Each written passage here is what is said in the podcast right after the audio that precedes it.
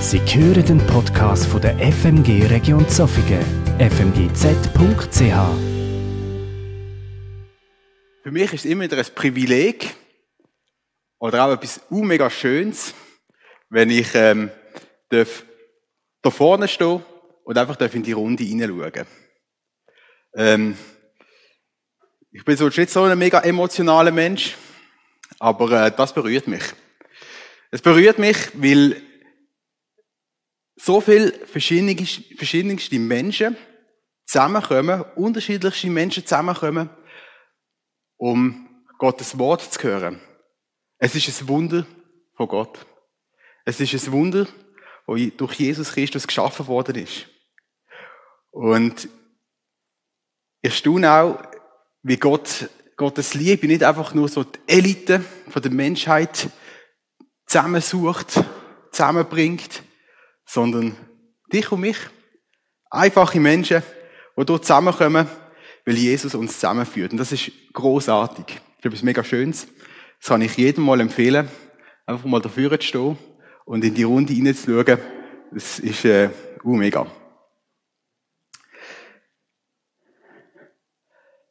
Jesus ist ja der, der den Glauben in uns innen startet. Das sagt schon der Hebräerbrief 12, Vers 2, das heißt, dass Jesus der Anfänger und der Vollender ist vom Glauben. Und das ist, und das ist das, was ich persönlich auch glaube. Das ist das, von dem bin ich persönlich auch überzeugt. Und ich bin überzeugt, dass Jesus der Glaube auch mal wird vollenden. Auch wenn die Situation, wo wir uns vielleicht drinnen befinden, nicht immer so rosig ist. Und wenn wir die Situation in der Welt anschauen, dann wissen wir schon seit, seit langer Zeit, es ist nicht rosig.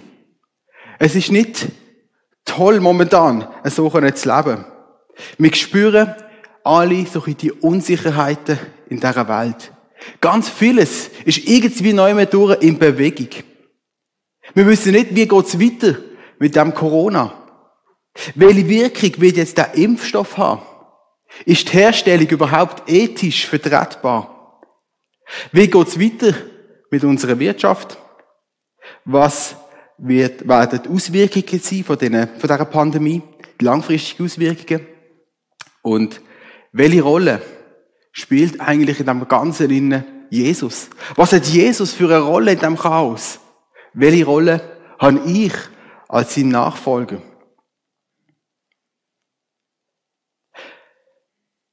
Wir merken, dass die Menschen ganz verschieden auf die Herausforderungen, wo wir uns momentan drinnen befinden, reagieren. Je nachdem, wie du gestrickt bist, wählst du eine andere Strategie, wie du mit dem, mit dem Ganzen umgehst. Und das passiert meistens irgendwo im Unterbewusstsein. Die einen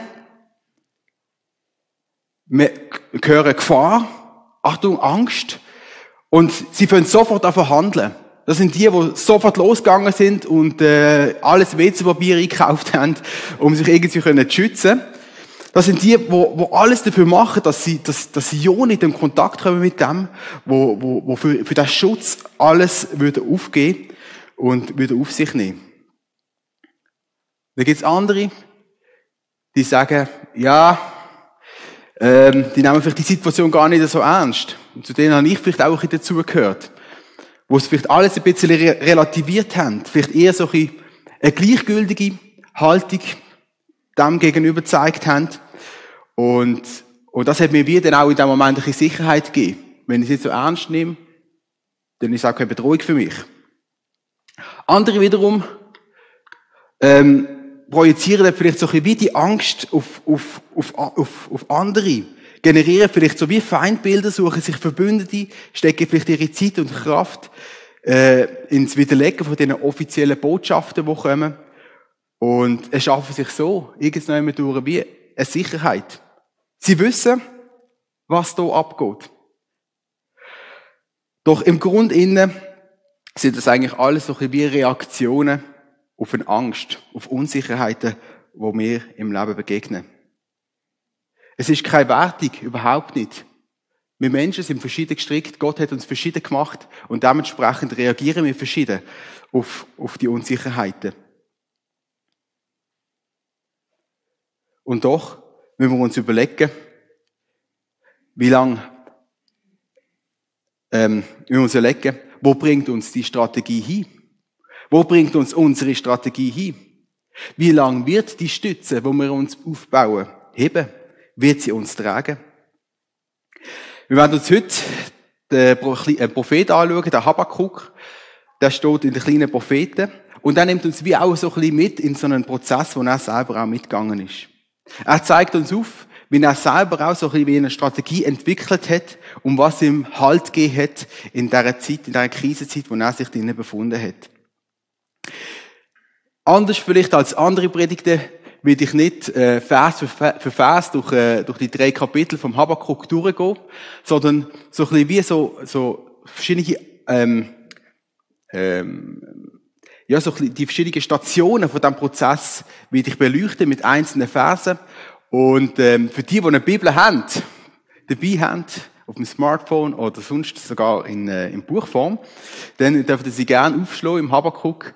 Ähm, ich will einfach so schnell durchgehen, dass Sie ja, können mitlesen und können äh, dabei bleiben.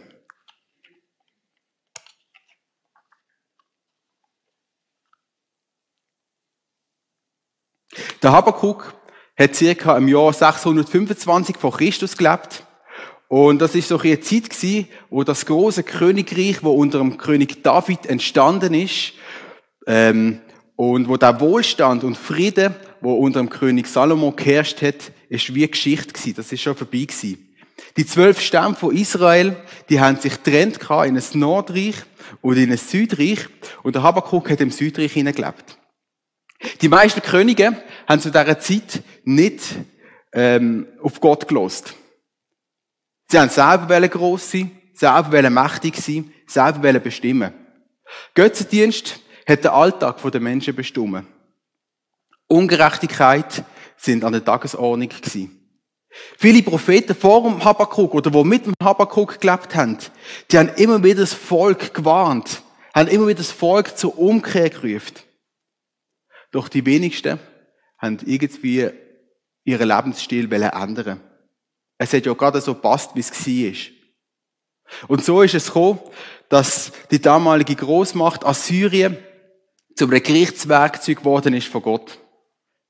Er hat das Volk ausgelesen, um die Nordstämme zu richten. Also der ganze Norden ist von den Assyrern überrannt worden und ist gerichtet worden, so von Gott. Die Assyrer haben dann das ganze Gebiet dominiert und der Habakkuk hat jetzt also in, der, in, dem, in dem Zeitalter von der Angst innen gelebt. Sein Volk hat nicht mehr auf Gott gelost. Auch bei ihm hat es Ungerechtigkeit gegeben, tagtäglich. Eine korrupte Führung und eine fremde Macht hat eigentlich das Leben bestimmt. Jeden Tag hat es zu Ende gehen. Man hat nicht gewusst, wie es weiter. Er hat keine Perspektive mehr gehabt. Wie kann man so leben? Was ist seine Aufgabe eigentlich in dieser Situation? Er fragt sich, wo ist Gott?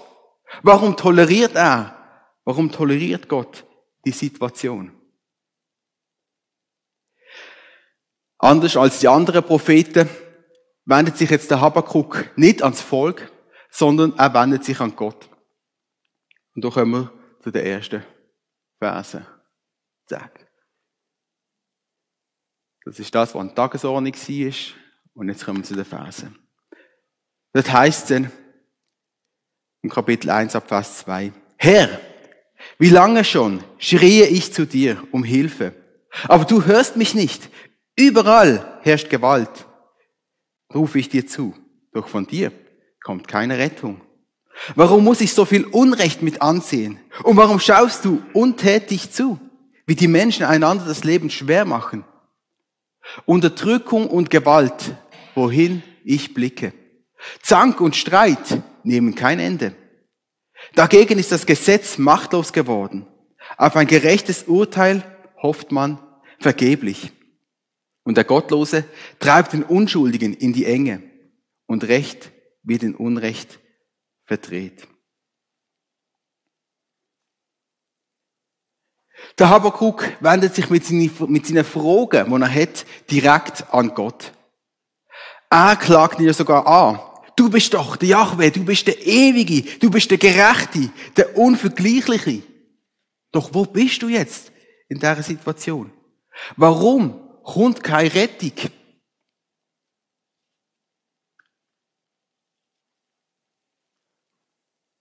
Gott antwortet ihm, seht euch einmal unter den Völkern um. Ja, hin, und ihr werdet aus dem Staunen nicht mehr herauskommen. Was ich noch zu euren Lebzeiten geschehen lasse, würdet ihr nicht für möglich halten, wenn andere es euch erzählen. Schon bald lasse ich die Babylonier zu großer Macht gelangen. Der Habakkuk schien in der Situation völlig machtlos zu sein. Er weiß nicht, wie es soll. Er weiß nicht, was Gott für Plan hat. Er, er, er blickt nicht durch. Und so wendet er sich an ihn. Er klagt ihn an. Er fragt, was ist los? Der Habakkuk kann weder auf politischer Ebene noch auf sozialer Ebene irgendetwas bewirken. Die Führung ist korrupt, alles ist, ähm, es funktioniert einfach nicht. Die Leute hören nicht. Und da sagt ihm Gott, schau, es wird eine neue Macht kommen. Babylon wird als Gerichts, als äh, Gerichtswerkzeug an Macht gewinnen und wird kommen und wird auch jetzt hier ähm, Gericht bringen. Wenn ich den Text so lese und so ein bisschen in die Geschichte von der Menschheit hineinschaue, dann ist es heute nicht anders als dazu mal. Niemand hätte gedacht, dass die Großmacht Assyrien irgendwann einmal sollte gerichtet werden. Niemand hätte gedacht, dass das römische Reich irgendwann mal zu Ende wird gehen oder das britische Empire irgendwann mal wird zugrunde gehen. Alles eingebildete Macht, die das Gefühl haben, sie sind unverwundbar. Könige, die sich von niemandem etwas haben wollen sagen, die gedacht haben, sie schaffen alles selber. Die ihre Macht missbraucht haben, um das zu machen, was sie haben wollen, auf Kosten vom Volk. Doch wir lesen in dieser Geschichte, dass Gott der ist, wo regiert. Er ist der, der mehr kann. Er ist der, der seine Herrschaft demonstrieren tut. Die Nationen können nicht einfach machen und lassen, was sie wollen. Gott ist der, der regiert. Er ist der, der Könige einsetzt. Er ist der, der Könige absetzt. Es ist sein Entscheid, wenn es irgendein mal genug ist. Da in der Geschichte vom, vom Habakuk benutzt er die Babylonier, um die Assyrer und schlussendlich auch Südreich zu richten. Doch für den Habakuk ist die Antwort wie noch etwas zu wenig. Natürlich ist es gut, wenn das Böse gerichtet wird, aber wie geht's weiter? Wie, wie, wie kannst du Gott die Bestie von, Babylon für, für deine Zwecke brauchen? Die sind noch viel ungerechter als wir. Der Habakuk stellt die berechtigte Frage von Gott und er rechnet auch mit der Antwort von ihm. Er rechnet damit, dass Gott ihm jetzt wird Antwort bringen. Und er bereitet sich vor, indem er sagt, jetzt will ich meinen Platz auf dem Turm an der Stadtmauer einnehmen. Dort halte ich wie ein Wachposten Ausschau und warte gespannt darauf, was der Herr mir auf meine Klage antworten wird. Der Habakuk stiegt also auf den Turm auf. Die Städte sind dazu mal meistens befestigt gewesen. Eine große Stadtmauer hat die Stadt umgeben und die Türme sind da gewesen, dass man die Feinde von weitem schon erkennen konnte. Aber nicht nur die Feinde, sondern man hat auch gesehen, es ist Freund oder Feind. Und dementsprechend hat man sich auch können vorbereiten auf die Ankunft. Der Habakkuk steigt jetzt also auf so einen Dom auf und möchte Ausschau halten. Was wird Gott machen? Er sagt, hey, ich habe mein Anliegen vor Gott gebracht. Und jetzt gehe ich auf den Dom auf und gehe schauen, was passiert jetzt? Wie wird Gott mir antworten? Und indem er auf den Dom aufsteigen tut, wird seine innere Haltung auch deutlich. Der Habakkuk rechnet mit dem Handeln von Gott. Für ihn ist klar, dass Gott sein Klagen gehört hat, dass er ihn versteht, dass er sich interessiert für ihn. Und genau so ist es nachher gekommen. Gott antwortet ihm. Er sagt, denn was ich dir jetzt offenbare, wird nicht, wird nicht sofort eintreffen, sondern erst zur festgesetzten Zeit. Aber es wird sich ganz bestimmt erfüllen. Darauf kannst du dich verlassen. Warte geduldig, selbst wenn es noch eine Weile dauert. Dies ist, was du schreiben sollst. Der Gerechte wird durch seinen Glauben leben. Wer aber hochmütig und unaufrichtig ist, verfehlt sein Ziel. Habakuk, heb dich fest an meine Zusagen. Du kannst mir vertrauen, was ich sage, wird dich erfüllen.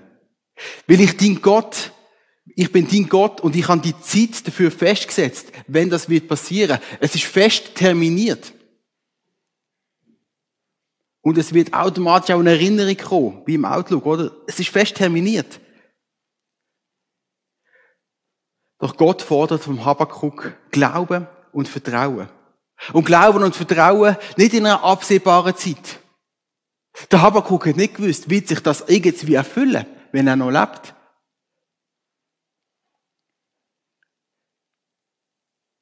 Wir wissen, dass Gott wie eine andere Zeitdimension hat als wir. Wir rechnen mit so durchschnittlich 70 Jahren Lebenserwartung auf dieser Welt. Und wenn Gott uns um Geduld bittet, dann denken wir vielleicht, ja gut, eine Woche, zwei Wochen, vielleicht, vielleicht ein Jahr, zwei Jahre. Aber Gott, Gott rechnet anders. Wir lesen auch die Geschichte vom Abraham, wie Gott dem Abraham eine Verheißung gegeben hat. Gang aus deiner Heimat. Und ich will dich führen in ein Land. Und ich will dir Nachkommen geben wie Sand am Meer. Und Abraham hat müssen warten. Er hat müssen warten. Er musste geduldig sein, müssen warten, warten, warten. Bis die Zeit eigentlich schon fast zu Ende war. Bis es schon nicht mehr biologisch möglich war, um überhaupt Nachkommen zu bekommen. Aber Gott hat sein Versprechen gehalten. Und er hat einen Sohn bekommen, den Isaac. Und Abraham und Sarah, die haben einfach Geduld gebraucht. Doch es hat sich gelohnt, zu warten. Gott ist ewig. Er kennt keinen Anfang und er kennt kein Ende. Und wenn Gott um Geduld bittet, stelle ich mir das nämlich so vor, dass Gott wie in allen Zeitepochen gleichzeitig in Echtzeit erleben kann. Also kann in der Vergangenheit, in Gegenwart und in Zukunft gleichzeitig sein. Und so hat Gott Jesus, wo 600 Jahre später gekommen ist, und auch das Wiederkommen von Jesus, wo wir heute noch darauf warten, gleichzeitig im Blick, wenn er im Habakkuk sagt, hab Geduld. Doch der Habakkuk, der hat nur Gottes Zusage. Und genau dieser Zusage, der muss er jetzt Glauben schenken. Der Habakkuk hätte nicht ahnen dass genau diese Zusage uns im Neuen Testament wieder neu wird begegnen. Sie ist zur Grundlage geworden für die Rettung vom Gericht von Gott. Der Gerechte wird durch seinen Glauben leben, oder wie es, wie wir es in Römer 3, Vers 26 dann lesen. Gott allein ist gerecht und er spricht den von seiner Schuld frei, der an Jesus Christus glaubt. Somit wird der, wo glaubt, vor Gott gerecht gesprochen. Doch wie? Sünde, das Böse in uns innen, braucht eine gerechte Strophe. Der Habakkuk macht deutlich, dass mit Ungerechtem keine Gerechtigkeit hergestellt werden kann. Nach Assyrien ist Babylon gekommen, nach Babylon das Medo-Persische Reich, nach dem Medo-Persischen Reich ist der Alexander der Große gekommen. Die Schuld wird nur verschoben, ist immer verschoben worden, aber nicht gelöst. Die Sünde, die muss bestraft werden, damit Gerechtigkeit erfüllt werden kann. Und wir lesen in der Bibel, es, wir finden in der, unter uns Menschen niemand, wo gerecht ist. Wir finden niemand, wo, wo die Gerechtigkeit kann bringen, wo von Gott, wo Gott von uns fordert. Und niemand von uns könnte vor Gott bestehen.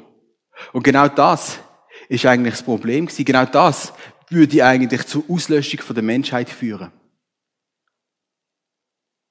Doch weil Gott dich so sehr liebt, weil Gott mich liebt, hat er seinen Sohn Jesus Christus, wo eben gerecht ist, wo gerecht ist, für deine, für meine, ja, für die Sünde von dieser Welt, für die Menschheit, auf die Erde geschickt, damit er das auf sich nehmen kann. Die Bibel sagt, Jesus ist für uns zur Sünde gemacht worden. Und wenn du im Glauben dein Leben Jesus anvertraust, ihm deine Sünden übergibst, so ist sein Sterben dein Sterben. Deine Sünden werden zu seinen Sünden. Du trägst sie nicht mehr. Die Sünde hat ihre rechte Verurteilung bekommen. Wir lesen im Habakkuk, dass er noch Gott beschwichtigen wollte, indem er gesagt hat, komm, lass doch die Babylonier nur ein bisschen zur Züchtigung noch kommen. Doch Gott, Gottes Gerechtigkeit kann Sünde nicht einfach irgendwie so ein unter den Teppich wischen. Wir können das. Wir sind gut in dem. Wir können einfach weiterleben, wenn wir etwas verbockt haben. Es wird schon irgendwie ein bisschen Gras drüber wachsen. Irgendwann werden wir es vielleicht ein bisschen vergessen. Da sind wir auch gut drinnen. Aber Gottes Gerechtigkeit kann und sie wird nicht vergessen. Vielleicht können wir uns Menschen temporär uns über unsere Macht ergötzen. Ja, mein Gott austrickst. Es hat niemand gesehen, es hat niemand gemerkt. Doch es wird ein Moment kommen, wo wir für all das, was wir gemacht haben, mit Rechenschaft ablegen. Spätestens am Sterbebett oder spätestens, wenn wir Gott werden begegnen, brauchen wir seine Rechtfertigung. Jesus verspricht oder sagt uns zu in Römer 8, Vers 1. Wer nun mit Jesus Christus verbunden ist, wird von Gott nicht mehr verurteilt. Und genau das ist das, nachdem sich auch der Habakkuk gesehnt hat. Dass der Gerechte nicht mehr verurteilt wird.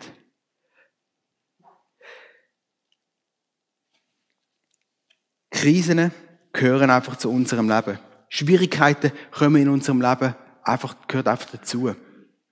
Zeiten von der Angst gibt es nicht nur seit Corona. Die Frage ist, welche Strategie wähle ich, um dieser Angst oder dieser Unsicherheit zu begegnen? Der Habakkuk lernt uns, dass wir uns am richtigen Ort, an den richtigen Ort wenden müssen, um unsere Fragen zu stellen. YouTube, Facebook, Medien und so weiter sind nicht immer hilfreich in dem Inne, wenn es darum geht, Wahrheiten zu finden. Es gibt viele, die denken, sie wissen, sie kennen, doch gerade in der jetzigen Krise wird so deutlich, wie widersprüchlich menschliche Erkenntnis sein kann. Und darum möchte ich dir Mut machen, wende dich mit deinen Fragen, die du hast, an den richtigen Ort. An den richtigen Experten. Und es gibt nur einen Experten fürs Leben. Und das ist Jesus Christus selber. Bei ihm können wir all unser Unverständnis abladen. Der Habakkuk schreit zu ihm, aber er bereitet sich auch vor. Und genau das dürfen wir auch machen. Zu ihm schreien, aber auch uns vorbereiten, dass Gott uns auch wieder eine Antwort gibt. Mit ihm, mit seinem Handeln rechnen. Mit seiner Antwort rechnen. Stieg auf den Turm und hab Ausschau.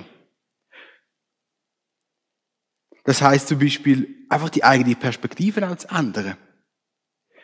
Nicht mehr nur mit den eigenen Möglichkeiten rechnen, sondern mit Gottes Allmacht. Das kann vielleicht sein, das kann passieren, indem wir uns austauschen in der Gemeinde, mit anderen Gläubigen, mit Menschen, die auch mit Jesus unterwegs sind, mit Menschen, die auch Gottes Zusagen kennen. Nicht austauschen über irgendwelche Sachen, die wir mal irgendwann gesehen haben und gehört haben. Austauschen über das, was Gott uns zusagt. aus seinem Wort. Weil das ist das, wo Wahrheit ist. Das ist das, wo uns in Krisenzeiten heben, wo uns Halt gibt, wo uns Kraft gibt. Und für das ist gemeint auch, dass wir uns mit Gottes Wort können ermutigen und können stärken. Darum hebt fest an diesen Zusagen. Jesus, er wird wiederkommen. Das ist ganz sicher. Das hat er uns zugesagt. Er wird Gerechtigkeit bringen. Zünd und alles Böse in der Welt, alles Ungerechte in der Welt wird verurteilt werden. Der Moment wird kommen. Die entscheidende Frage ist, dreist du deine Sünde noch selber? Jesus Christus bietet dir das Geschenk an. Und der Hebräerbrief sagt auch, heute, wenn ihr seine Stimme hört, so verstockt eure Herzen nicht. Bereite dich vor auf die Wiederkunft von Jesus. Bereite dich vor, Jesus zu begegnen, indem du sein Versöhnungsangebot annimmst. Denn wer glaubt, wird gerecht gesprochen. Und der Gerechte wird im Glauben leben. Das wird das Leben, das wird dein Leben völlig auf den Kopf stellen. Auch wenn du schon lange vielleicht mit Jesus unterwegs bist, müssen wir uns das immer wieder vor Augen malen. Habakuk, im Habakuk geht es so weiter. Er schreibt dann, als Gott mir dies alles zeigte, all die Gerichtsbotschaft, all das, wo, wo, wo Gott an Zusagen weitergeht, fing ich am ganzen Leib an zu zittern. Seine Worte ließen meine Lippen beben. Der Schreck fuhr mir durch die Glieder und ich konnte mich kaum auf den Beinen halten. Aber nun will ich ruhig auf den Tag warten, an dem das Unheil über dieses Volk hereinbricht, das zum Angriff gegen uns bläst. Noch trägt der Feigenbaum keine Blüte und der Weinstock bringt keinen Ertrag. Noch kann man keine Oliven ernten und auf unseren Feldern wächst kein Getreide. Noch fehlen Schafe und Ziegen auf den Weiden und auf den, auch die Viehställe stehen leer. Die Situation mag vielleicht düster aussehen. Unfreundlich. Der Feigenbaum hat keine Blätter. Es sieht nicht so aus, als würde sich jetzt gerade im nächsten Moment etwas ändern. Aber, sieht nicht so aus, als würde die Lösung jetzt gerade hier vor, zur Tür hineinkommen. Doch das ist die menschliche Perspektive. Und der Habakkuk geht dann weiter und sagt, und doch will ich jubeln weil Gott mich rettet. Der Herr selbst ist der Grund meiner Freude. Ja, Gott, der Herr, macht mich stark. Er beflügelt meine Schritte. Wie ein Hirsch kann ich über die Berge springen. Man muss es nochmal vor, Augen führen. Der Habakkuk im ersten Kapitel ganz am Anfang in einer düsteren Situation inne. Er klagt vor Gott, weil er keinen Ausweg sieht. Er schreit zu ihm, weil er in Not ist und weil er keine Lösung parat hat. Nicht weiß, was er, wie er in diesem Chaos innen kann bestehen. Doch er wendet sich an Gott und Gott gibt ihm Antwort. Gott, Gott sagt ihm, Gericht wird kommen. Er sagt ihm, all das Unrecht wird bestraft werden. Und es wird kein Entrinnen geben. Gott will Gerechtigkeit bringen auf dieser Welt. Und er sagt, heb dich fest an Gottes Zusagen. Der Glaube ist die einzige Stütze, wo wirklich hebt. Jesus ist der einzige, wo uns wirklich kann Recht, ähm, Recht sprechen, wo kann sagen, wo all unsere Schuld, all das, was wir verbockt haben, kann er wegnehmen von uns. Und dann sagt er, heb Geduld und halt, und halt dich daran fest. Und aus dem raus, aus dieser Strategie, die der Habakkuk gewählt hat, kommt noch eine ganz neue Freude in sein Leben hinein. Auch wenn vielleicht die Situation sich nicht geändert hat. Die Babylonier sind gekommen. Und die sind nicht gekommen und haben gesagt, komm, jetzt gehen wir mal da gehen auf die Seite und so. Die sind gekommen und das ist Krieg gewesen, das sind Leute gestorben, das sind Tote auf der Straße rumgelegen, das ist nicht lustig gewesen. Die sind gekommen und es ist Gericht gekommen, das ist nicht lustig gewesen. Und doch hat Habakkuk gesagt, und ich will jubeln, weil Gott mich rettet. Der Herr selbst ist der Grund meiner Freude. Gott ist der Grund von meiner Freude. Der Habakkuk dankt Gott für seine Rettung. Er hat alle Grund zum Jubeln. Ich weiß nicht, wie's, ob ich morgen noch lebe. Keine Ahnung. Das wissen wir nicht. Die meisten, Statistik sagt ja, die meisten Todesfälle passieren ja im Bett, im eigenen Bett. Also wenn ich heute so ins Bett gehe, weiß ich nicht, ob ich morgen wieder aufwache. Doch egal, ob ich morgen Morgen Zeit kann verbringen mit meiner irdischen Familie und Freude kann haben an, an dem, oder ob ich morgen Morgen Zeit kann verbringen mit meiner himmlischen Familie und kann Freude haben mit ihr. Ich will mich freuen. Es wird sich nichts ändern. Es wird sich nichts mehr ändern. Der Habakkuk schreibt dann am Schluss auch eine Anleitung für den Chormeister. Und das finde ich so spannend, eigentlich so ein bisschen am Schluss von, seinem, von, seinem, von seiner Weissagung oder von, von seinem Buch eine Anleitung für den Chormeister. Und ich glaube, das ist so ein bisschen wie auch ein Ausdruck von seiner Freude, oder äh, wie er seine Freude möchte zum Ausdruck bringen. Seine Strategie kommt vom Klagen zum Loben. Er möchte seine Freude mit Liedern zum Ausdruck bringen. Und das werden wir auch jetzt in einem gemeinsamen Lied Lobpreisblock machen. Dass wir einfach auch vor Gott kommen, ihn können loben und preisen. Für das, was er tut für uns und er da hat, für das, was er ist. Ich tue noch beten. Jesus, ich danke dir für deine Zusagen in deinem Wort. Und ich danke dir auch für den Habakkuk, der uns lehrt, wie wir auch in Krisenzeiten ähm, können bestehen können. Was für eine Strategie, dass wir dürfen wählen um in Krisenzeiten zu bestehen.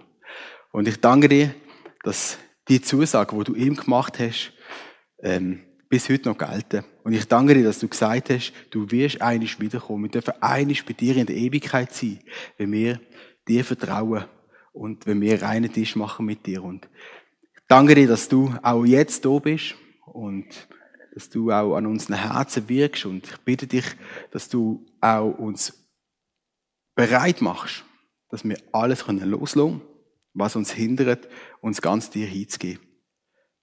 Dass wir so, wie der Hebräerbrief sagt, dass wir unsere Herzen nicht verstocken, sondern dass wir uns öffnen für dies Reden und dass wir einfach auch dürfen und bereit sein für deine Wiederkunft. Danke dir für die Freude, die du in unsere Leben hineinlegst, dass wir uns an dir dürfen freuen dass wir neue Perspektiven dürfen haben mit dir, dass wir das Ziel dürfen vor Augen haben und dürfen wissen, hey, egal was kommt, wir sind schon im Ziel. Egal was kommt, wir dürfen bei dir sein. Und das ist das Beste, was uns passieren kann. Amen.